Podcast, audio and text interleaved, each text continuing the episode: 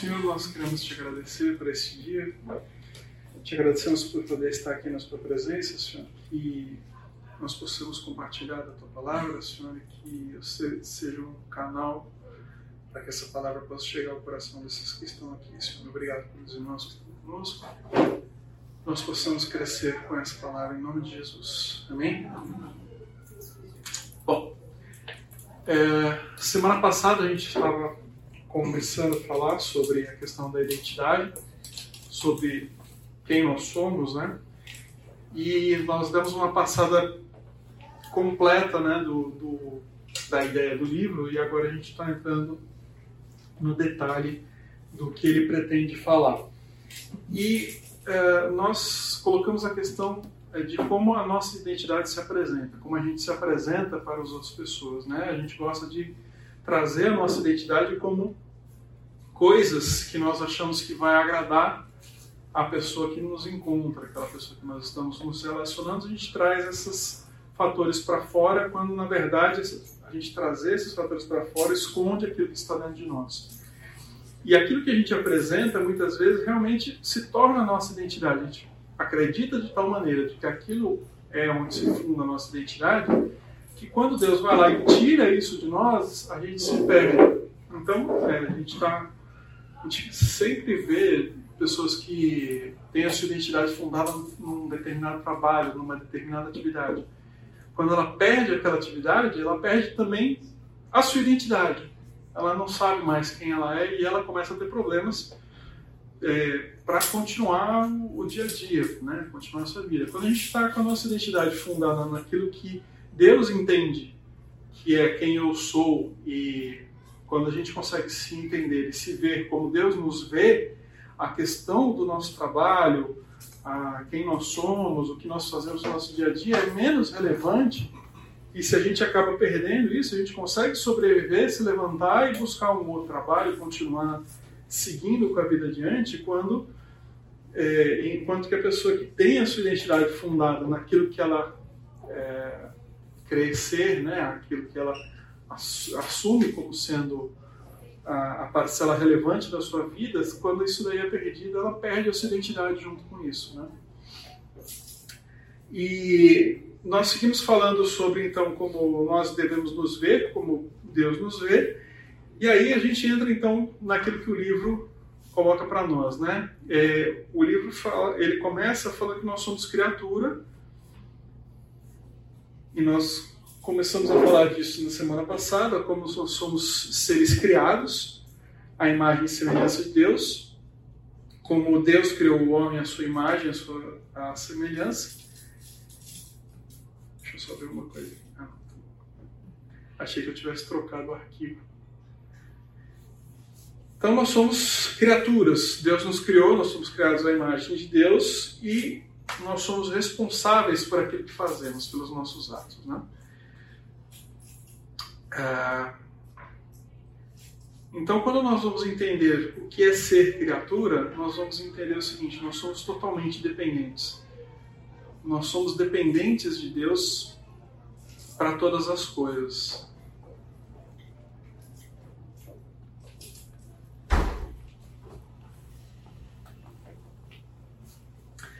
Nós falamos na semana passada sobre a questão da criação, né? no momento da criação. Deus cria todas as coisas, e quando ele vai criando, no processo criativo, um dos, dos momentos que ele cria, em que ele cria, ele diz para a terra, ele não cria diretamente, ele diz: produza a terra relvas, é, erva, e a terra produziu erva.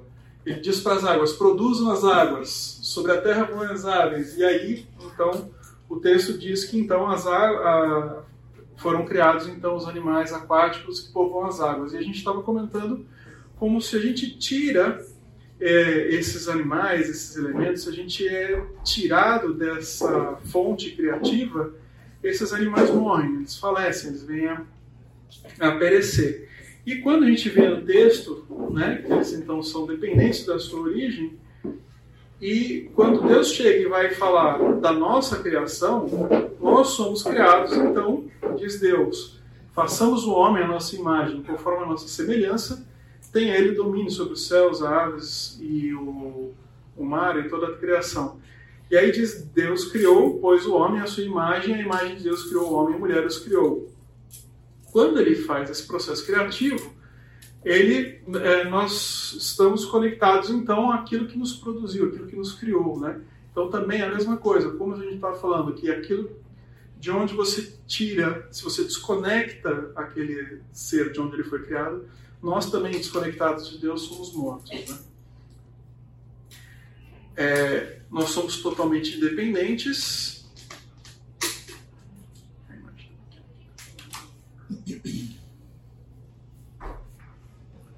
Então, exatamente o que eu estava falando agora. Da mesma forma que nós somos criaturas dependentes, nós devemos estar conectados a Deus para a nossa sobrevivência. É, Deus ali diz: Então formou o Senhor Deus ao homem do pó da terra e lhe soprou nas narinas o fôlego de, de vida e o homem passou a ser alma vivente.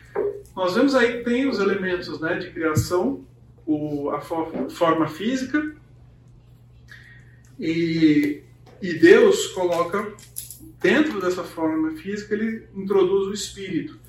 E aí o homem se torna alma vivente. Alma vivente aí quer dizer o seguinte, que é capaz de fazer escolhas morais, tem esse livre-arbítrio, né? E a gente comentou na semana passada que após a queda, nós começamos a, a exercer essa atividade, essa capacidade de julgamento, desconectados de Deus e começamos a fazer julgamentos equivocados né, sobre o nosso conhecimento de bem e mal. Então, quando eu passo a exercer essa capacidade, quando eu passo a utilizar esse direito de escolha que Deus me deu dentro do meu livre-arbítrio, a primeira consequência, além daquela que nós falamos sobre fazer escolhas erradas, é que nós somos também responsáveis pelas decisões que nós fazemos exercendo esse livre-arbítrio. Nós temos responsabilidade sobre os nossos atos, as nossas decisões. E isso faz parte de ser criatura. É, Salmo, nesse Salmo 145, 15 e 16, diz os olhos de todos esperam em ti, e tu lhes dás provisão a seu tempo. Abres a mão e satisfaz o desejo de todos os seres viventes. Aqui no Salmo ele está falando literalmente no sustento do nosso alimento, né? Quando você pensa na, na parte da criação que é a, a, a, anterior, né, que nós estamos falando a respeito dos animais, sobre as plantas e as ervas, que a gente estava falando que quando você desconecta da, desse, dessa fonte criadora e ele acaba perecendo, ele está falando justamente dessa questão de como essa fonte criadora também é fonte nutritiva, ela sustenta, ela alimenta, ela provê para essa existência. E a mesma coisa falando de Deus, quando nós somos desconectados de Deus, nós também somos desconectados do nosso suprimento da nossa existência. Então, se ainda hoje nós não perecemos, se ainda hoje nós sobrevivemos, é pela misericórdia divina e porque eles nos mantêm.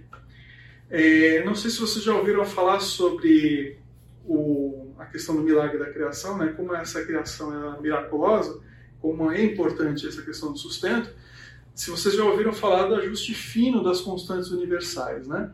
Existe, se a gente vai na física e vai tentar entender como é que o mundo funciona, como a nossa realidade funciona, e ela permanece, é, a gente vê que existem determinadas constantes universais que são necessárias para que não é, para que a vida exista como ela existe né? a gente fala a, o exemplo mais simples talvez seja a gravidade se a gravidade ela fosse muito forte é, nós não teríamos a, é, tudo seria muito compactado não seria possível a, a existência da vida como nós temos né e o contrário também, se ela fosse muito pequena, haveria uma dispersão muito grande e você não teria a formação da matéria como ela existe, né? Então, e nasce aí também a ideia de um princípio antrópico, de que toda essa criação, né, o que a gente usa no que a gente vê na, no mundo, né, ela existe porque ela é feita para acomodar a vida. Então a gente percebe como Deus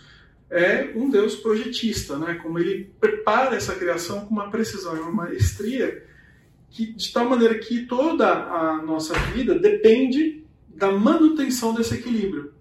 Então, se seja no macro, nas coisas grandes, né, nos planetas, no universo, como nas coisas microscópicas, quando você vai lá no átomo, você tem essas constantes, você tem a necessidade de que isso permaneça em equilíbrio para que a existência permaneça também. Então a gente vê Deus cuidando.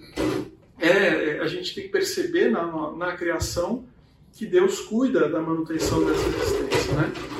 É, por outro lado, a gente vê também que lá em Gênesis, quando Deus cria e coloca o homem no Éden, ele também dá um comando para o homem e fala, vai e trabalha.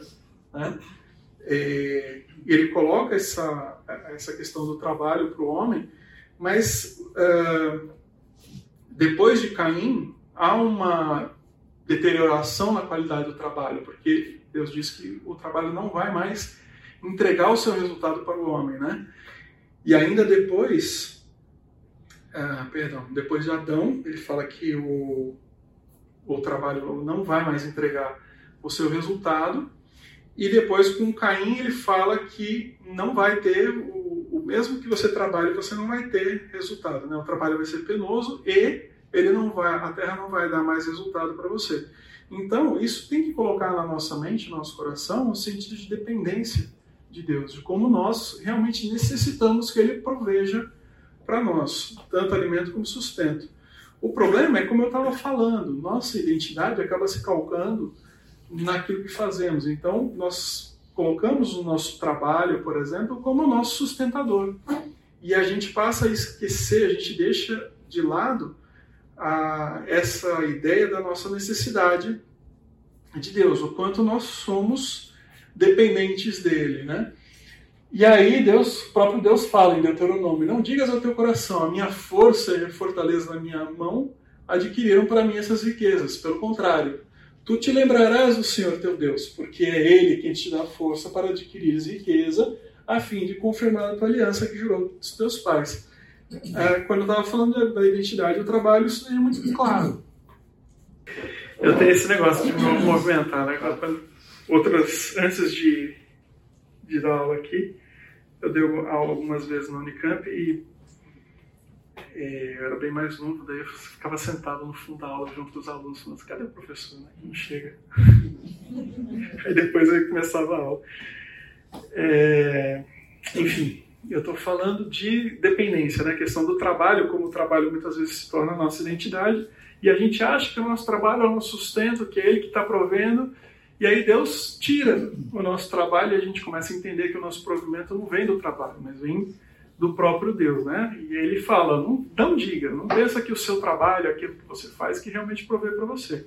Você tem que entender que a sua identidade, o seu trabalho, tem o seu lugar correto, né? E é essa questão do provimento. E ele ainda fala no, é, em outro salmo, Davi, é, Salmo 31, 15. É, não, perdão, estou me adiantando. Estou falando aqui da falar de vida e respiração, né?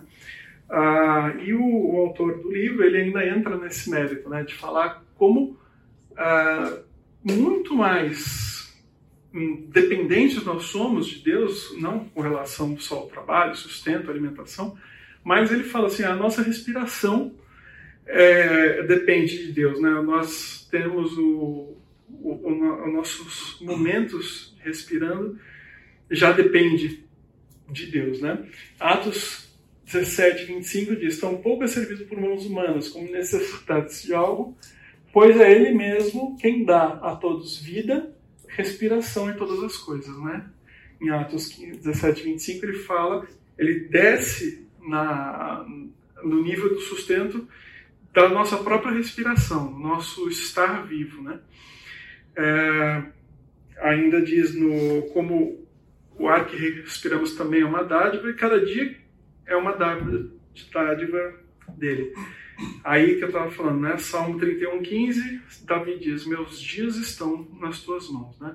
Então nós temos que lembrar é, parte do nosso reconhecimento, parte dessa questão da nossa identidade, passa por a gente entender que nós somos criaturas, nós somos seres criados, gerados por Deus, segundo sua imagem e semelhança, e isso nos torna completamente dependente dele. Né? Nós somos completamente dependentes em todos os sentidos de Deus. uh, ainda os nossos planos. Né? Agora, preste atenção, vós que dizeis, hoje e amanhã iremos para tal cidade, lá passaremos um ano, negociaremos e teremos lucro. No entanto, não sabeis o que acontece no dia de amanhã. O que é a vossa vida? Sois como uma névoa que aparece por pouco tempo e logo se dissipa. Em vez disso, devias dizer: se o Senhor quiser, faremos isto e faremos aquilo. Então, é, é nosso hábito, nós, é natural do homem fazer planos e Provérbios ainda fala que não é errado fazer planos, ao contrário, Provérbios recomenda que nós façamos planos. O problema é que quando nós fazemos, fazemos os planos e nos tornamos completamente vinculados a esses planos, de tal maneira que quando esses planos dão errado, nós ficamos completamente perdidos. É, nós somos dependentes de Deus para a execução dos nossos planos. A vida seria realmente caótica se a gente não fizesse planos é, e eles, é, a gente presume que eles vão ser executados, mas o Tiago fala é, ele não censura o fazer planos, mas ele censura a atitude de você fazer o plano sem contar com aquilo que vem de Deus para suprir esse plano, né? Como Deus vai, é, como Deus é soberano para fazer esse plano dar certo ou mudar ele completamente. É, lá na minha casa isso é um problema sério, porque eu durante muito tempo é, fazia os planos, planejava o dia com detalhe e na hora de sair, eu pensava como é que eu ia sair, como é que ia acontecer as coisas. Às vezes chegava ao nível de pensar como é que ia funcionar as conversas no lugar que eu ia estar, né? E aí chegava, né, com aqueles planos, né, com aquela atividade toda pronta e, obviamente, no dia a dia, as coisas não funcionavam exatamente como eu tinha planejado. E isso me transtornava de uma maneira muito grande. São muitos anos de casamento para minha esposa me fazer entender esse meu comportamento e conseguir tentar equilibrar isso de uma maneira mais razoável. É, ainda assim, é, uma vez eu fui para São Paulo com meu pai para uma festa de aniversário de uma tia e é, o prédio onde mora minha tia é muito inclinado, né? Então você entra com o carro aqui e faz uma curva e o meu pai, que é fumante, quis descer do carro para fumar. Ele desceu lá em cima e, e, ele foi descendo a pé. E eu desci com o carro. Quando eu desci com o carro, minha mãe falou assim: Filho, olha o seu pai. Ele rolou de lá de cima da rampa até embaixo. Ele tropeçou lá em cima e veio rolando a rampa. Chegou aqui embaixo, ele estava com uma abertura aqui enorme na testa, sangrando. O que, que eu fiz? Botei ele no carro, levo ele para o hospital e a gente passou o tempo que seria previsto a gente ficar numa festa de aniversário, a gente passou visitando o hospital em outra cidade. Né? É, e a gente tem que lidar com essas diversidades. Né? A gente precisa aprender a lidar com essas dificuldades de saber que os nossos planos não são necessariamente cumpridos. A gente não pode, porque eu fiz um determinado, porque eu pensei as coisas de uma determinada forma, porque eu quero que as coisas aconteçam como eu quero, que necessariamente elas vão acontecer e o fato de eu elas não acontecerem da maneira que eu planejei não pode prejudicar minha identidade, não pode me transtornar, me transformar em outra pessoa que não é aquela que Deus quer que eu seja. Então a gente precisa aprender a lidar com os nossos planos, dependentes também de Deus para o cumprimento deles. habilidades, né? Nós também somos dependentes de Deus para as nossas atividades, é, os nossos dons, os nossos talentos, né, que a gente exerce.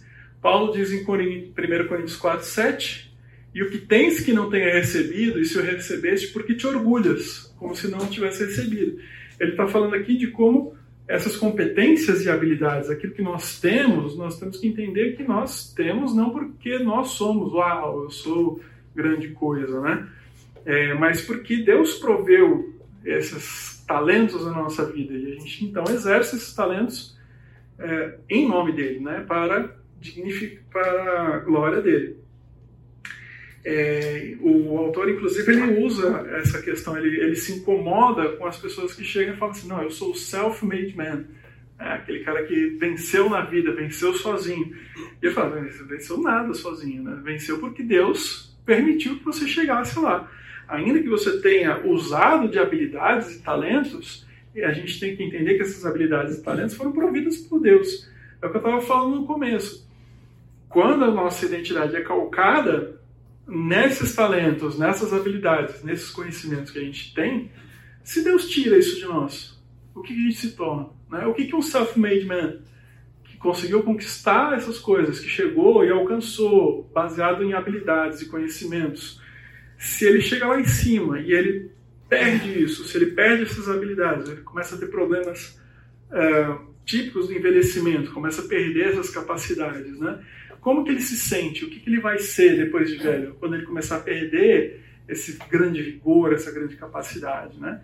Ele vai se desestruturar. Isso por quê? Porque a, a percepção, a sua identidade de quem ele é, está baseada em algo que é aquilo que não é o que Deus propôs para nós. E então ele acaba se perdendo. É, a gente ouve muito. É, tem a questão do coach também, né? De hoje em dia é o mais frequente.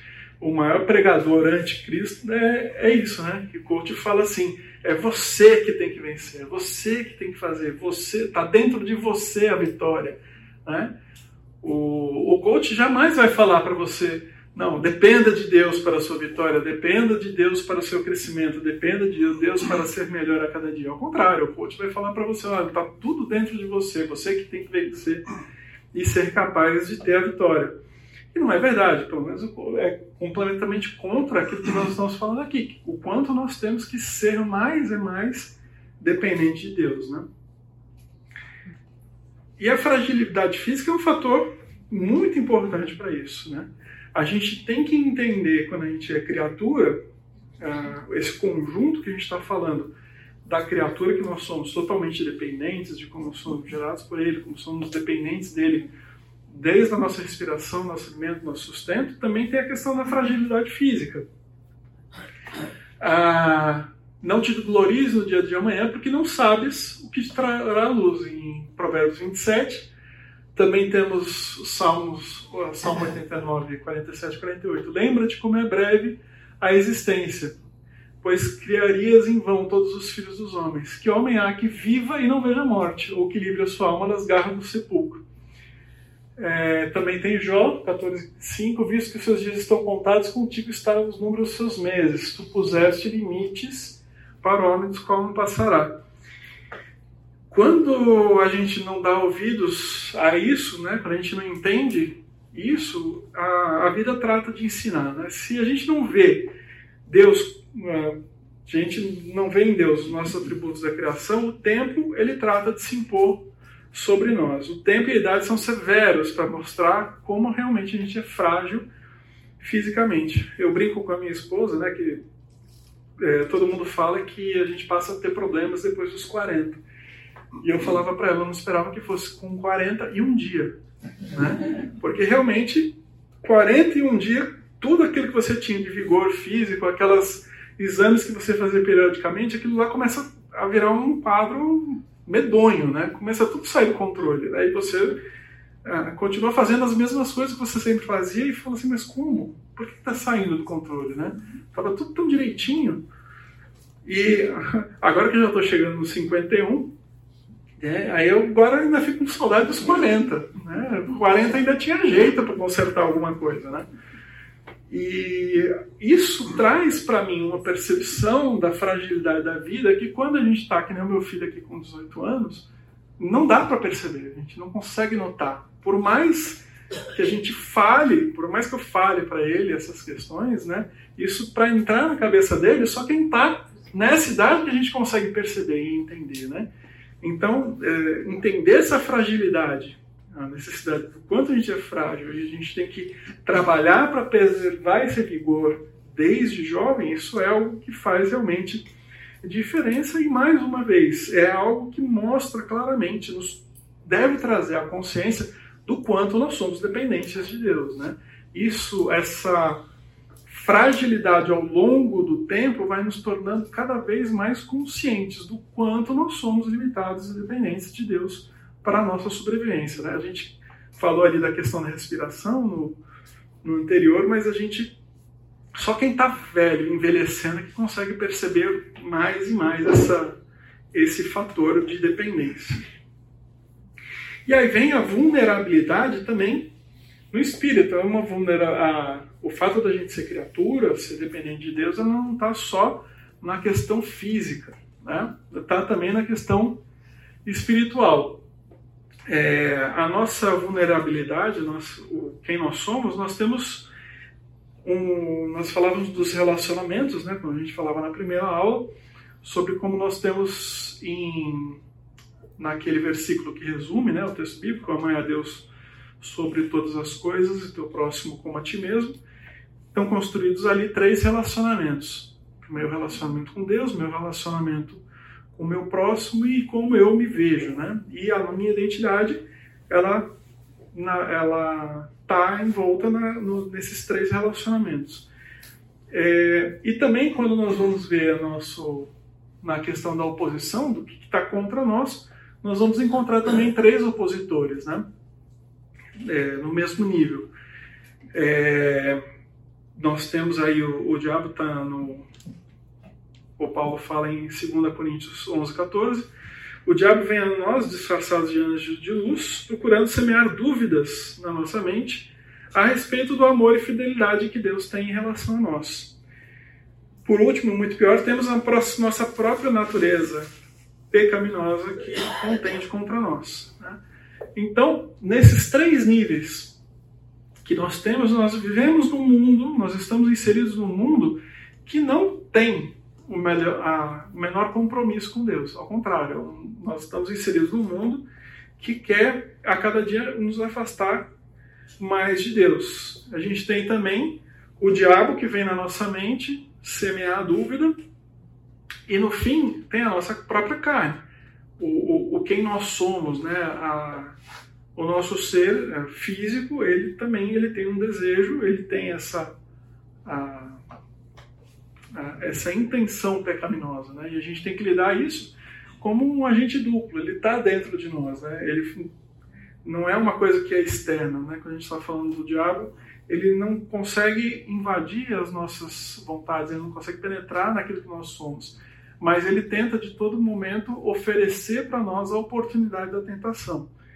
Só que a tentação ela está dentro de nós, né? Eu falava na primeira aula sobre a questão da é, sobre o esconderijo, né? Como a gente tenta cobrir o nosso pecado. Que gente, o homem a primeira coisa que ele faz é tomar a folha de figueira para tentar cobrir o seu pecado. Mas eu falava de, de outra situação em que a gente tenta cobrir aquilo que nos tenta. Eu falava da burca, né? Como o quando a gente não consegue, quando a gente percebe que a gente não consegue vencer a nossa tentação, a gente tenta cobrir aquilo que nos tenta, a gente tenta afastar de nós aquilo que nos tenta, né? É, e eu falava para vocês como o texto de Paulo fala que não adianta você falar não, não adianta você proibir, não adianta você tentar esconder, porque a tentação ela está aqui dentro, né? Esse agente duplo, essa carne, é o meu desejo, está dentro de mim, ele tem que ser dominado de dentro, não, não adianta eu querer controlar o que está fora, né? Para afastar isso de mim ele tá, então a nossa carne constantemente é uma tentação. E tem também a, a, a questão né, que eu estava falando para vocês da fragilidade física, é outra coisa que também nos limita. E de fato nós nos percebemos mais dependentes de Deus conforme a idade vai se aproximando. E aí eu falava no começo sobre as nossas decisões, né? Como as nossas escolhas, como nós nos tornamos o fato da gente poder exercitar a escolhas, poder exercitar o livre-arbítrio, nos torna responsáveis por aquilo que nós decidimos, né? Então, nós temos Salmo 119,4, ordenaste teu preceito para que fossem obedecidos. Né? Jesus disse, se me amardes, obedecereis os meus mandamentos. Paulo diz assim: cada um de nós dará conta de si mesmo a Deus. Por fim, no final dos tempos, os mortos serão julgados segundo as suas obras. Então, são versículos que deixam claro a responsabilidade que nós temos em relação aos nossos atos. Tudo aquilo que nós fazemos, as escolhas, todo aquele exercício que nós temos a respeito da nossa identidade, sobre as nossas escolhas recai sobre nós, né?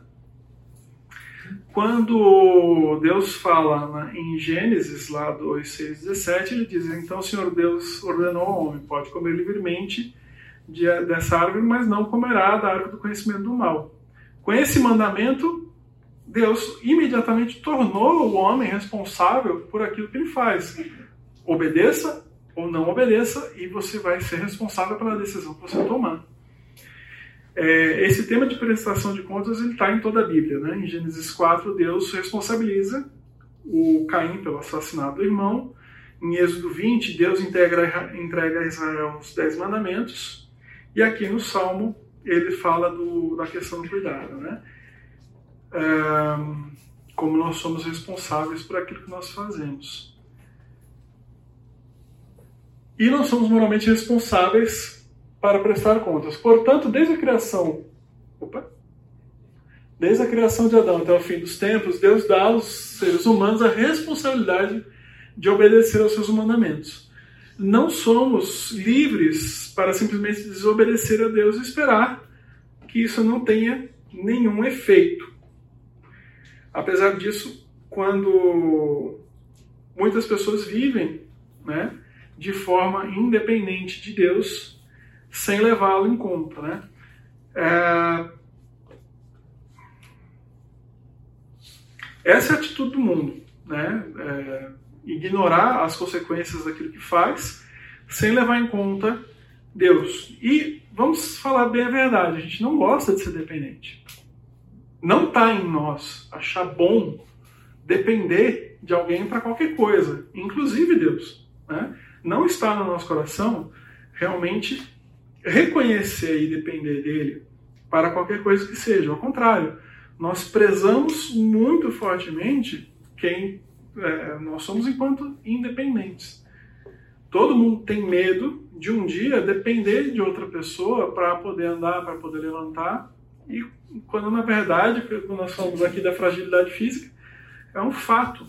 Né? Nós começamos dependentes, nos tornamos independentes, mas nós voltamos a ser independentes quando mais velhos. É, segunda questão é a questão da gratidão. É, entender o quanto nós somos dependentes, entender a necessidade do nosso sustento em relação a Deus, entender o quanto nós estamos dependentes e como Ele de fato provê, como Ele nos alimenta, como Ele nos supre, como Ele nos torna capazes para fazer as coisas, como Ele nos dá capacidade física, como Ele nos dá um cotidiano, tudo que Ele faz efetivamente para que nós permaneçamos vivos deve resultar numa forma de gratidão muito intensa da nossa parte. Gente, isso deve trazer para nós é uma percepção de reconhecimento. Olha, se eu sou criatura, se eu sou dependente e eu preciso de Deus, eu tenho que reconhecer nele esse sustento. E isso deve me fazer entender nele, é, deve é, e fazer devolver para ele uma forma de gratidão profunda, né? Saber que eu sou uma criatura criado à imagem de Deus, totalmente dependente e responsável por prestar contas para Ele. E aí nós vamos entrar mais ainda na questão da, da identidade. Né? Onde está a nossa identidade? Ela tem que estar em Cristo.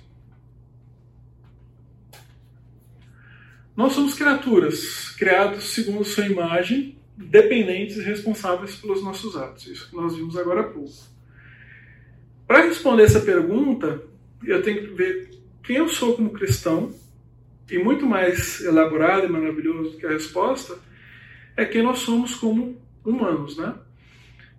É, quem eu sou vai estar baseado no fato de estarmos em Cristo ou unidos a Ele. Nós temos que seguir essa pergunta, né? nós que confiamos em Cristo, tem muito mais na nossa identidade do que o simples fato de sermos criaturas. Tem a pergunta de como nós somos como cristãos, como nós somos do ser humano, uma vez convertidos, nós temos é, entra em cena a questão de como é o nosso relacionamento com Cristo para que isso nos defina. E nós temos que procurar responder essa, essa pergunta entendendo o que, que é o estar em Cristo. Se eu falo para vocês a nossa identidade depende de como Deus nos vê cobertos pelo sangue de Jesus, eu tenho que entender o que é estar nesse, nesse sangue, né? O que, que significa estar unido com Cristo. Veja o que Paulo fala em 1 Coríntios: Pois assim como em Adão todos morrem, do mesmo modo em Cristo todos são justificados. Pois assim está escrito: o primeiro homem, Adão, foi feito alma vivente, o último Adão, porém, é espírito vivificante. E o que, significa estar em Cristo? Né? É uma questão de localização? É uma casa, um lugar? É uma organização? É o estar na igreja já é suficiente para nos colocar em Cristo? termo estar em Cristo, na expressão do, do Paulo, quer dizer estar ligado a Ele. Né? É, é uma expressão favorita de Paulo, ele é usado 160 vezes nas cartas, e ele ainda usa outras formas similares, como estar nele ou no Senhor. É um conceito importante para Paulo, obviamente, e quem eu sou deve se basear em nós estarmos em Cristo. Isso suscita a pergunta, então, o que significa estar o, o, ligado a Cristo? E nós vemos aí a questão do Adão, né? Como Adão é o primeiro Adão, e a, o texto diz que nós, o primeiro, perdão, em Adão todos morrem, do mesmo modo em Cristo todos são vivificados, né? Então, nós vamos entender como é que funciona essa questão do primeiro e último Adão. O que Paulo quer dizer, né, ele fala nesses dois versículos, é que a forma como Deus vai lidar com a humanidade vai ser binária. Não tem alternativa média, não tem nada no meio. É uma coisa ou outra. Né? Ou você está é, em Adão, ou você está em Cristo. A visão que Deus vai ter do, de qualquer ser humano sobre a terra vai depender só desses dois homens ou você é Adão, ou você é de Cristo. Ou você está em Adão, ou você está em Cristo. Não tem opção, não tem outra alternativa. Não tem meio termo. Né? A visão que ele vai ter de nós vai depender desses dois homens. E como Paulo falou, como no versículo anterior a gente estava lendo, para a visão de quem está em Adão, todos morrem, para aquele que está em Cristo, todos vivem. Né? Então a visão de Deus é essa são, é da perspectiva desses dois homens, o primeiro e o último Adão. O primeiro Adão e o último Adão. E aí, para entender essa questão de como está em Cristo, nós vamos ver como Adão como nosso representante, que significa, né? Cristo como nosso representante, questões de obediência e desobediência, e essa união vivificante. Ah, 10 e 6, acho que a gente pode sair para o intervalo e a gente volta para a gente continuar, senão eu vou me adiantar de novo. Tudo bem?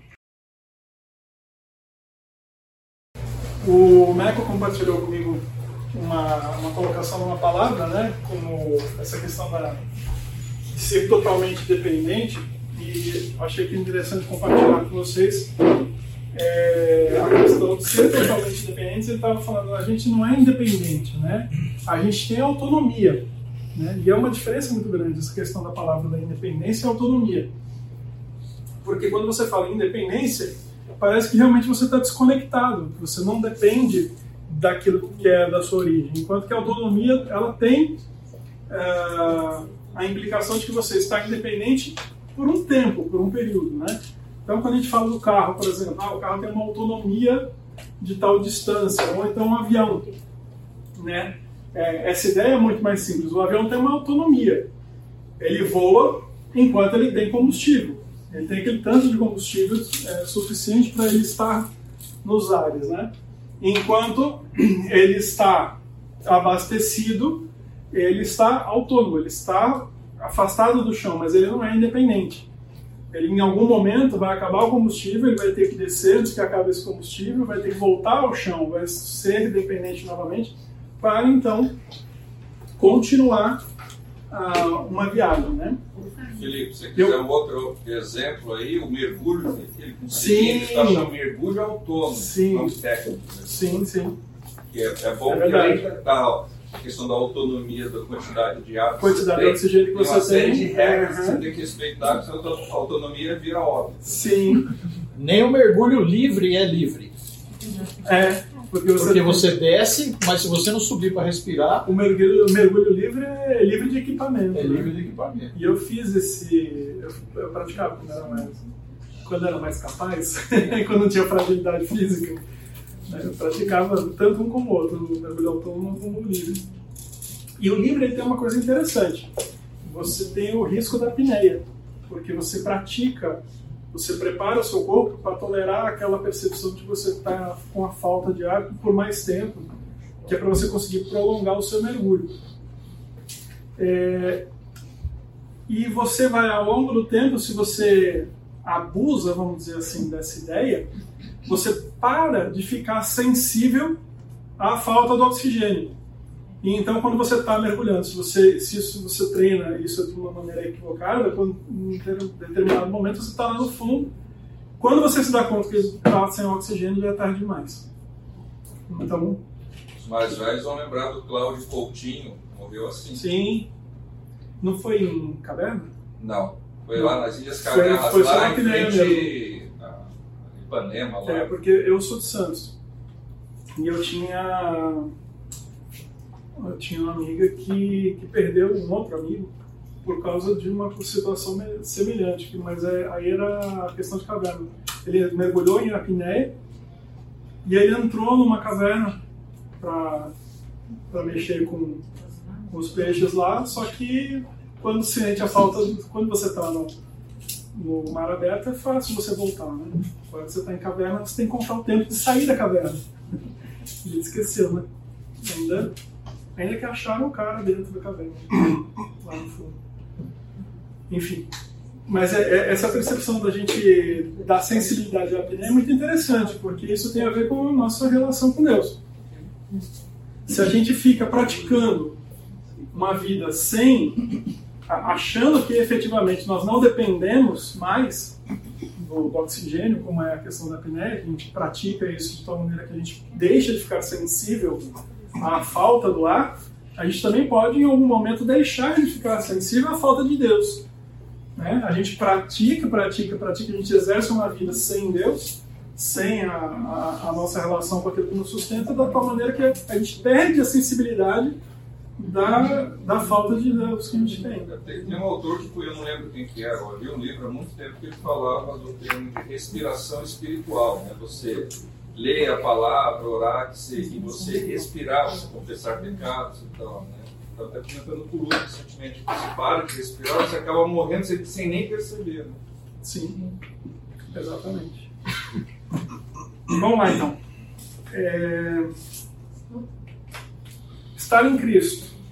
Né? Adão como nosso representante, Cristo como nosso representante, obediência os homens e união vivificante.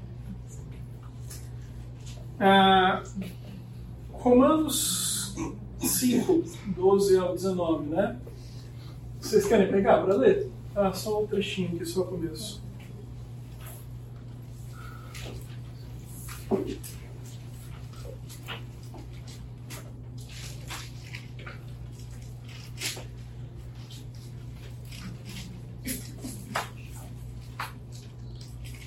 Portanto, quer que ler? Portanto, da mesma forma como o pecado entrou no mundo por um homem, e pelo pecado a morte, assim também a morte veio para a todos os homens, porque todos pecaram.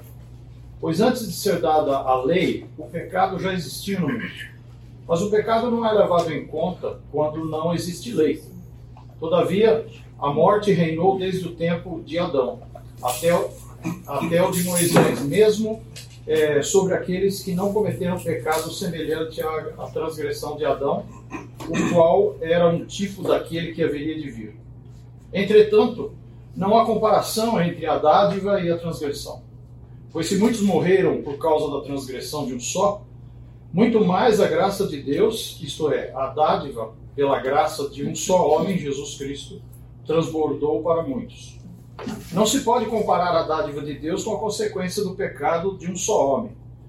Por um pecado veio o julgamento que trouxe condenação, mas a dádiva decorreu de muitas transgressões e trouxe justificação. Se pela transgressão de um só a morte reinou por meio dele, muito mais aqueles que recebem de Deus a imensa provisão da graça e a dádiva da justiça reinarão em vida por meio de um único homem, Jesus Cristo. Então, quando ele fala essa questão, né, que ele ainda fala no 22, em Adão todos morrem, em Cristo todos são vivificados, tem a ver com esse, esse trecho que nós estamos falando, né? Quando ele fala isso no 22, portanto, o pecado entrou no mundo por um só homem e pelo pecado da morte, e assim a morte passa a todos os homens e todos pecaram. Nós estamos falando logo no começo como ah, o pecado de Adão ele repercute nas nossas vidas de tal maneira que nós exercemos esse livre-arbítrio ainda hoje, só que independentes de Deus, e nós somos responsáveis pelas nossas decisões. Se nós somos responsáveis pelas nossas decisões, e as nossas decisões nem sempre, mas na verdade a maioria das vezes é errada, isso vai querer dizer que nós estamos cheios de pecados, estamos fora da vontade de Deus, errando o alvo para o qual nós somos criados, e então isso nos torna pecadores e nós precisamos de restauração para isso. É, esse, é, esse versículo, né, 12, ele faz referência à forma como o pecado de Adão cometeu ao entrar, ah, permitindo que a, o pecado entrasse no mundo. Ele e Eva comem, né? E Adão tinha sido designado por Deus para representar toda a, a espécie humana. Então, como eu estou falando, a, o pecado dele vai repercutir em toda a espécie humana. É, essa ideia de natureza representativa no pecado de Adão está desenvolvida aí, como nós lemos no versículo 18. Portanto, assim como por uma só transgressão veio o julgamento para todos os homens, no versículo 19, pois assim como a desobediência de um só homem, todos foram feitos pecadores, toda a humanidade, com exceção de Cristo, que não é descendente de Adão, sofreu as consequências do pecado de Adão. Todos nós somos feitos pecadores, por quê? Porque exercemos aquela liberdade de escolha desconectados da referência, do padrão perfeito que é Deus, que nos diz como é que devemos fazer essas escolhas. Né? Nós acabamos fazendo escolhas é, perante a nossa própria consciência, e a nossa consciência ela não é boa tanto quanto Deus é como um padrão perfeito absoluto. Né? Eu até comentava na outra aula sobre como ah, nos dias de hoje nós vemos exacerbado essa, é, esse desejo de liberdade para decidir conforme a sua própria consciência. A tal ponto que a mim, é, se você tem uma consciência diferente da minha, você tem que se calar porque a minha tem que prevalecer. Eu não posso ser ofendido pelo fato de você ter um pensamento, uma consciência, uma visão daquilo que eu faço, o que eu penso, diferente da, da minha, da minha particular. É, quando na verdade o correto é você perceber que existe um Deus com um padrão absoluto e usar ele como referência. Né? Esse é o correto. É, então, na hora que nós vamos responder essa pergunta, eu já tinha comentado isso com vocês, como quando a gente olha para Deus e percebe que ele é padrão absoluto, né, e a gente entende a grandiosidade de Deus, a minha primeira relação de quem eu sou tem que ser: eu sou pecador. Essa é a decisão correta. Essa é a percepção que tem que ser imposta para mim quando eu conheço uh, o Deus que é que a gente crê. É assim que Davi reconheceu: sei que sou pecador desde que nasci. Sim, desde que concebeu minha mãe. Salmo 51, 5. É, Davi diz que a natureza que ele recebeu, ele reconhece que a natureza que está dentro dele, desde a sua concepção, é uma natureza pecaminosa. É, e isso é verdade porque tanto Davi como nós somos representados em Adão. A desobediência do, do Adão no jardim é que nos faz pecadores. Diante de Deus, esses dois homens, Adão e Cristo são representativos de alguma coisa. Quando você é visto através de Adão, o que Deus está vendo é pecado, é desobediência. Quando você é visto através de Cristo, você é visto através daquele sangue redentor que traz para nós a libertação do pecado. A gente falava disso na primeira aula também, quando eu falava que nós temos que mudar a forma com que nós vemos a quem somos, a nossa identidade, nós temos que mudar a forma como nós vemos os nossos relacionamentos comigo, né, com a ideia que eu tenho sobre mim mesmo, sobre a ideia, sobre a forma com que eu me relaciono com o outro, também com a forma que eu me relaciono com Deus.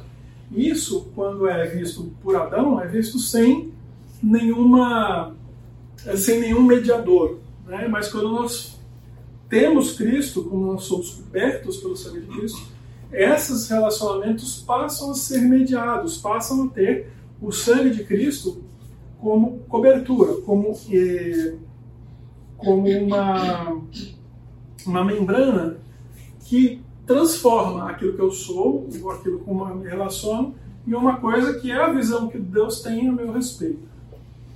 É, então, é, a palavra de Paulo em Efésios 2, 1 a 3 são verdadeiras para nós que confiamos em Cristo. Alguém pode pegar para mim?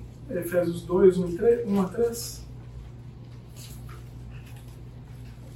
Ele vos vivificou, estando vós mortos nos vossos delitos e pecados, nos quais outrora andaste, segundo o curso deste mundo, segundo o príncipe das potestades do ar, espírito que agora opera nos filhos da desobediência, entre os quais todos nós também antes andávamos nos desejos da nossa carne, fazendo a vontade da carne e dos pensamentos, e éramos, por natureza, filhos da ira, como também os demais. Então, diante de Deus, atrás de, de Adão, está toda a humanidade. Né?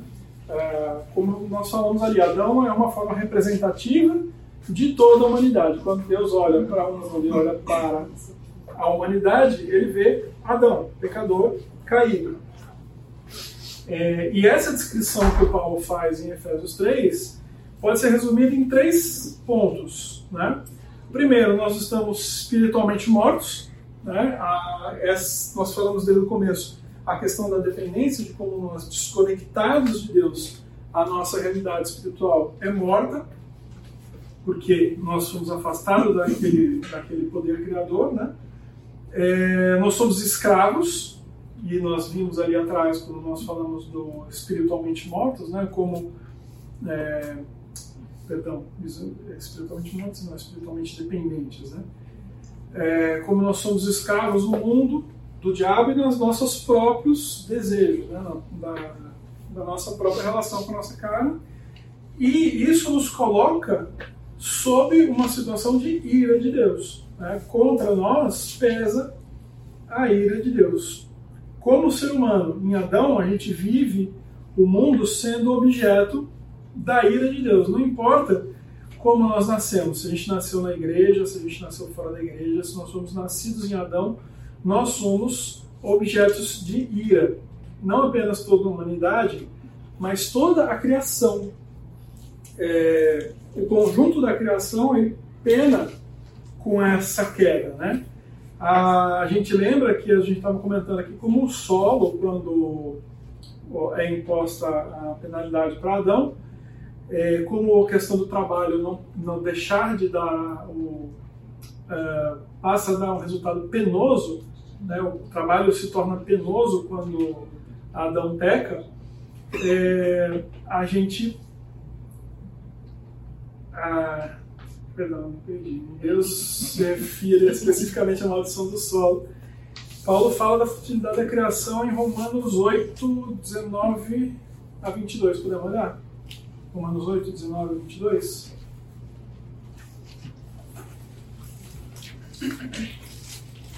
A natureza criada aguarda com grande expectativa que os filhos de Deus sejam revelados, pois ela foi submetida à inutilidade, não pela sua própria escolha, mas por causa da vontade daquele que a sujeitou, ah. na esperança? Não, não, não, continua que eu lembrei. a esperança de que a própria natureza criada será libertada da escravidão da decadência em que se encontra, recebendo a gloriosa liberdade dos filhos de Deus. Sabemos que toda a natureza criada geme até agora, como em dores de parto. É, o que eu estava falando, na verdade, que eu, que eu tinha me perdido, é que como a criação também sofre com a, com a queda do homem. Né? Se o homem foi, se ao homem foi dado a, o domínio sobre toda a criação, sobre quando ele recebe o comando né, de cuidar do jardim, a queda do homem também impõe para a criação a queda de toda a criação. Né? E a gente estava falando, eu comecei a falar da, da, questão de Gênesis, né? do como a, a punição né, do homem, é, de que o trabalho passa a ser penoso, isso também tem importância para a criação. Né? Toda a criação sofre com essa queda. É, e todos então que vêm ao mundo estão espiritualmente mortos, sob objetos da ira, e em um só ambiente que está sob a maldição de Deus, e isso é o que significa estar em Adão. Então, quando a gente fala que você está em Adão, a ideia de ter Adão como nosso representante, tem que trazer a percepção de que você é pecador. Nós somos dependentes de, um, de uma restauração com Deus, que ou, nós somos objeto de ira, é, sujeitos à punição de Deus. Quando nós temos, da mesma forma, nós vamos ter como é, Deus nos olha através de Adão, também Deus pode nos olhar através de Cristo, tendo Cristo como é, representante daqueles que confiam nesse Salvador. É, outro homem diante de Deus, né, que nós estamos falando, é, é uma visão é, somente você só tem duas posições, é binário, né? Ou você é em Cristo, visto em Cristo, ou você é visto em Adão. Quando você é visto em, em Adão, é, Deus tem como representante em Adão está representada toda a humanidade como pecador e também colocou Cristo como representante daqueles que confiam nele como Salvador. Nós já vimos as consequências do ato representativo de Adão em Romanos. Agora nós vamos tratar da questão da obra de Cristo e naqueles que o confiam. O versículo 18 diz: Por um só ato de justiça veio a graça sobre todos os homens para a justificação que produz vida. E no versículo 19 conclui: Pela obediência de um, muitos serão feitos justos. Nós temos que explicar a questão dessa, o que significa essa troca, né? Assim como por um só veio por uma só transgressão veio julgamento para todos os homens e condenação, por um só ato de justiça veio graça para todos os homens. Essa primeira ideia né, de todos os homens fala da condenação universal, percepção de que não tem nenhuma exceção, não tem ninguém que esteja fora de Adão para poder falar assim, não, eu não sou objeto de condenação. Como eu falei no começo, a questão do exercício do livre-arbítrio. Toda vez que a gente exerce o livre-arbítrio, a gente começa a tomar decisões e as nossas decisões nos impõem a questão do pecado, porque nós tomamos decisões completamente sem nexos, né? sem, sem um padrão correto. Né? E não há como escapar disso. É...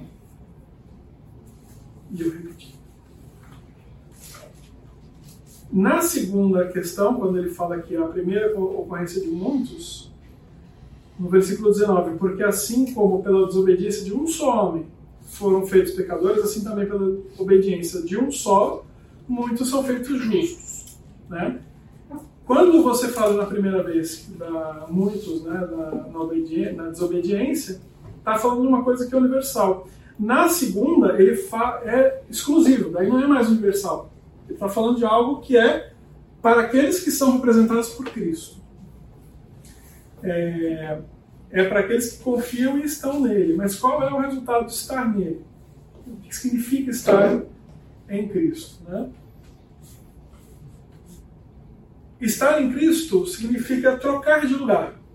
Nós somos trocados de lugar. Deixamos de estar no lugar em que somos representados por Adão e somos levados para um lugar em que somos vistos em Cristo perante Deus. Nós passamos a ser representados não mais por essa visão do pecado, mas passamos a ser vistos pela graça em lugar do pecado.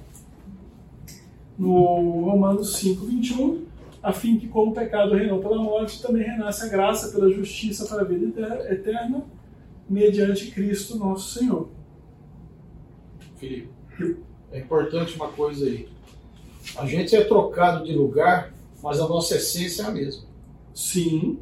Tá certo? Sim. A gente apenas é trocado, assim, para que seja visto de uma outra forma. Sim. Porque já fomos justificados, mas a nossa essência. Eu É falei mesmo. disso na, na primeira aula, quando a gente falou a questão da identidade, Hum. como a, a identidade que nós temos muitas vezes não é representada. ah, a gente coloca para fora uma identidade que a gente deseja ser visto, não a identidade que é de fato a nossa. A gente tem que esconder a nossa identidade. Mas é, quando a gente vai sanar, a gente vai resolver essa questão da nossa identidade, a solução para isso não, nem, não é nem tanto transformar a nossa identidade. Na verdade, vai ser transformar a identidade quando a gente for ver a questão da santificação mais adiante. Mas ela parte de ser vista através do sangue de Jesus. Né? E essa é a questão que você falou, você é tirado de uma posição para outra. A questão da essência que você está falando, ah, nossa essência continua a mesma. Eu acho que não totalmente. Acho que ao longo do tempo você pode ser transformado pela santificação. santificação. A essência que eu digo é assim: todos são pecadores. Todos são pecadores, com certeza. O CPF é o mesmo. Continuamos caídos. É. Continuamos caídos, sim. Somos restaurados. Isso vai ser falado também. Quando chega mais adiante, ele fala sobre como é a nossa relação com o estar em Cristo, mas continuar pecando, né? Porque isso é um- uma dificuldade que todo mundo tem, né? Como que a gente pode se perceber cristão, como a gente acha que a gente está em Cristo, se a gente continua pecador, né? Isso é um, um problema. Essa percepção tem que ser resolvida. Ah, nós estamos aqui obediência e desobediência, né? E aí tem a ver com isso que a gente está falando, né? A gente vai entrar então na questão ah, da, da prática, né? do, do exercício dessa, dessa vida. Em, Deuteronômios, né? ah, Moisés coloca ah, uma alternativa para a nação de Israel: a obediência ou a desobediência. Os resultados da obediência são bênção, né? e os resultados de desobediência para aquela nação eram ah, maldições terríveis, especificamente para a nação de Israel naquela terra prometida. Ah, o fato da gente chegar e falar assim, ah, não, mas Deuteronômio a gente está falando de uma coisa específica para a nação de Israel. Fato. Mas não quer dizer que Deus não, não veja é, como isso não seja um princípio, né? pelo qual Deus pratica. É, quanto mais próximo, quanto mais em obediência, mais eu me aproximo do ideal de Deus, quanto mais desobediente, mais distante daquele ideal e eu vou é, viver em maldição. É,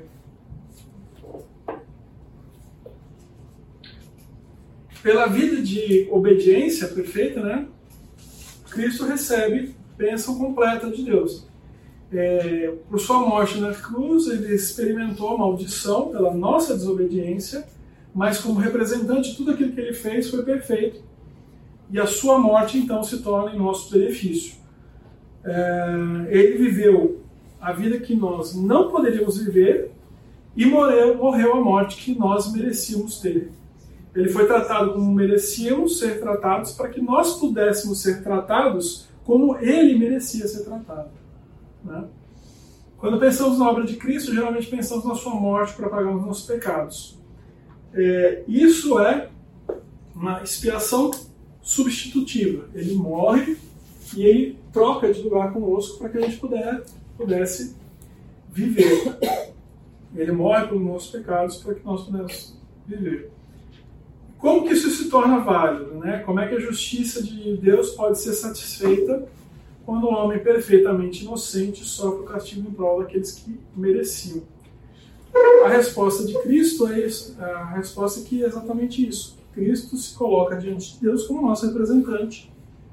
Ele assume a responsabilidade pela nossa desobediência perante a lei e assume a responsabilidade de prestar contas com Deus pela nossa desobediência. Por isso que estarmos nele é estarmos unidos com ele de forma representativa. É, a beleza lógica dessa, dessa questão da justiça, para mim, sempre foi muito interessante. É, eu, quando me converti como católico, é, fiquei surpreso com o grau de lógica que Paulo desenvolve em Romanos a respeito do, da, perfei, da, da, da perfeição com que dois é, mandamentos, mandamentos não, dois princípios completamente opostos são cumpridos em Deus. Como é que ele pode ser perfeitamente justo, ou seja, punir ah, completamente, perfeitamente, com a morte, todo aquele que seja desobediente, todo aquele que é injusto, todo aquele que está fora da vontade dele, e como ele pode ao mesmo tempo ser completamente e perfeitamente misericordioso, absolutamente misericordioso, liberando dessa justiça aqueles que, diante dos olhos dele, são bons. Né? A percepção católica tinha esse problema, porque você fala, ah, o santo, o cara que é bom, ele é digno, ele... Não, não é. Né? Quando vem, a, quando o, o, impacto que isso tem para alguém que é, que é católico é fundamental, porque pelo católico, né, a, o cara é santo, então ele mereceu aquela vitória, ele mereceu aquele, aquela bênção. Ele fez, ele fez determinadas coisas, ele conquistou aquilo lá. Né? Quando, na verdade, a misericórdia, nada é feito. Né? Eu não faço nada. A única coisa que eu tenho que fazer é falar, tá bom, tô dentro. Né? Eu aceito essa ideia. Eu aceito esse conceito. E é muito maravilhoso, porque é realmente perfeito. É uma, ele consegue fazer de uma tal maneira, ah, ainda que ao custo da vida do filho dele, cumprir esses dois mandamentos com perfeição.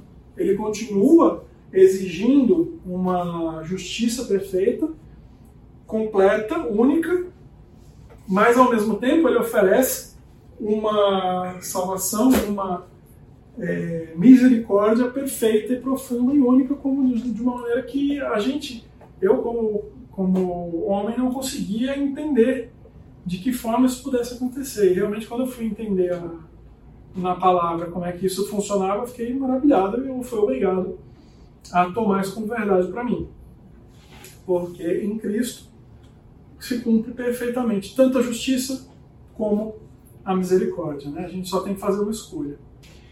É, e quando a gente faz essa escolha, a gente sai, como eu estava falando, a questão da posição. A gente sai de trás de, da fila de Adão e a gente entra na fila atrás de Cristo. E nós somos então vistos por Deus não mais ah, pecadores, como você estava falando, mas nós somos vistos como pecadores cobertos pelo sangue sacrificial, sacrificial, justo e perfeito. Ah, e aí ele fala então essa questão de união vivificante. Né? Ele usa esse termo para falar da forma como nós somos então reunidos com Deus. Essa questão posicional de estar em Cristo, ele começa a chamar isso daqui de união representativa como sendo Cristo o alicerce para a nossa vida. Na verdade, como nosso representante, como uma questão, como eu estava falando, posicional. A gente toma uma nova posição. É, e essa união vivificante é explicada da forma mais clara por Jesus com a metáfora da vinha e dos seus ramos.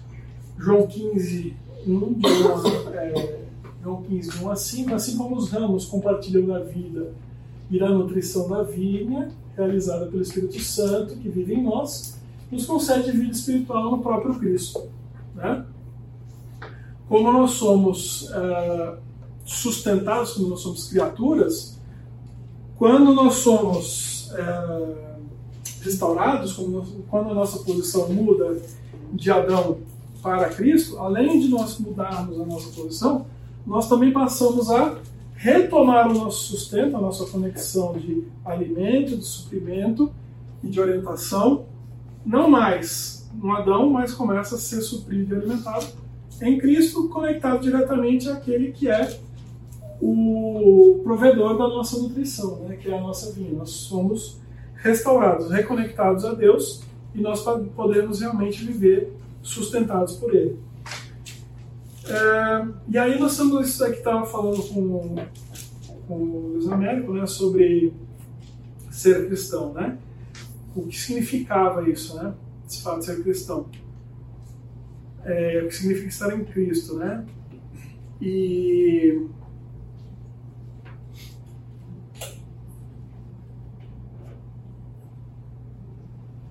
quando você Vamos olhar 1 Coríntios 1,30?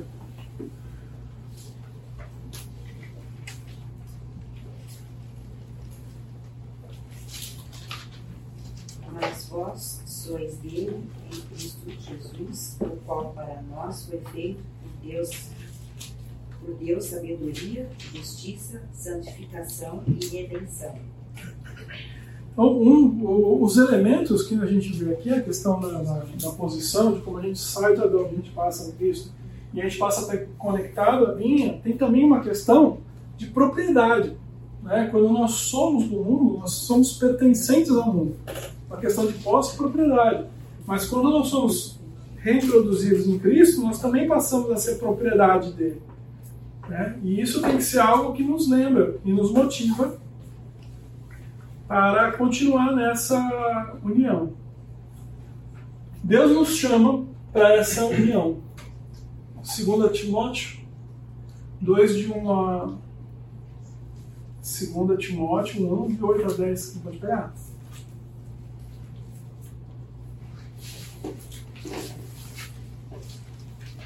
Tomai vingança dos que não conhecem a Deus, dos que não conhecem a Deus, dos que não obedecem ao Evangelho de nosso Senhor Jesus, os quais sofrerão como castigo a perdição eterna, banidos da face do Senhor e da glória do seu poder. Quando naquele dia ele vier para ser glorificado nos seus santos, que é. é, é por isso que eu É segunda Timóteo? É 2 Timóteo? Segunda é Segundo Timóteo Ah, é que nos entendi. chamou. Ah, você? é eu que errei. Ah, então tá bom, que susto. Pode falar. 2 Timóteo. E eu. Portanto, não te envergonhes do testemunho do nosso Senhor, nem de mim, que sou prisioneiro seu. Antes participa comigo dos sofrimentos do Evangelho, segundo o poder de Deus. Né? É, que nos salvou e chamou com uma santa vocação, não segundo as nossas obras, mas segundo o seu próprio propósito, e a graça que nos foi dada em Cristo Jesus antes dos tempos eternos, e que agora se manifestou pelo aparecimento do nosso Salvador, Cristo Jesus, o qual destruiu a morte e trouxe à luz a vida e a imortalidade pelo Evangelho. Isso, então, agora eu tenho sido certo. nós somos o que? Nós somos chamados para essa ah, para esse relacionamento, né? Eu estava falando para vocês como ah, perceber essa perfeição com que Deus cumpre os dois mandamentos é um chamado, é uma forma como Deus apresenta para a gente essa ideia e nos convida a participar com Ele dessa eternidade. É, dá a impressão de que nós temos alguma responsabilidade, algum papel a desempenhar, mas também na nossa decisão, Deus é o impulsionador, né? Ele é o nosso, ele nos convoca, ele nos traz para esse relacionamento.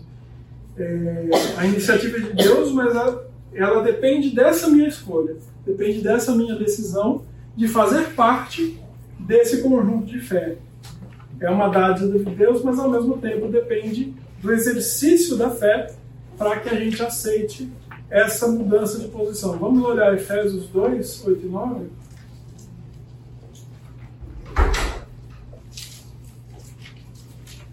Pois vocês são salvos pela graça, por meio da fé, e isso não vem de vocês, é dom de Deus. Não por obras, para que ninguém se glorie. Atos 16 e 14, pode ser?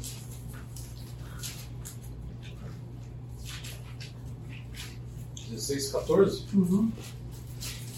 Uma das, das que ouviam, é isso? Acho que sim. 16, 14. É, uma das que ouviam era uma mulher temente a Deus chamada Lídia. Não, não, vendedora de tecido púrpura na cidade. Então não é. O Senhor abriu seu coração para atender a mensagem de Ah, Paulo. tá. Então, é, é, tendo exercitado a fé em Cristo, nós devemos também exercitar a fé depois né, de aceitar Cristo para continuar nessa, nesse relacionamento vivificante. Algumas pessoas ensinam que nós, eh, os ramos nada fazem sem nutrição da videira. É, a mesma coisa acontece conosco. Nós estamos conectados em Cristo, nós devemos continuar o exercício de fé para que nós continuemos a ser alimentados na videira. Deus nos deu mente para pensar, exercitar nossa vontade e opera por meio de nós a vontade dele. É embora seja dada a fé, nós temos que exercitar o que eu estava falando, mediante Cristo e Espírito Santo, para que nós continuemos o nosso sustento e a nossa vida capacitada para viver. O texto aí de Atos ele É. tem a ver sim, porque ah, nós estamos falando sobre a, a- é, é Deus que opera. Sim, Isso. Então sim. foi ele que abriu o coração de Lídia para atender a Para mensagem. atender a mensagem. É. É que lá em casa tem uma discussão sobre é, destinação, predestinação ou não. Afinal de contas, é, É. ele que opera em nós, tanto querer quanto O Pedro fica falando que eu sou arminiano, não sei o que é esse. É, enfim. ah, a gente continua na semana que vem, falando sobre justificação. Uma oração, Senhor, nós te agradecemos por esse tempo que estivemos juntos. Senhor, ah, abençoa o resto do nosso dia. Dá graça aos nossos irmãos, em nome de Jesus. Amém? Amém. Obrigado.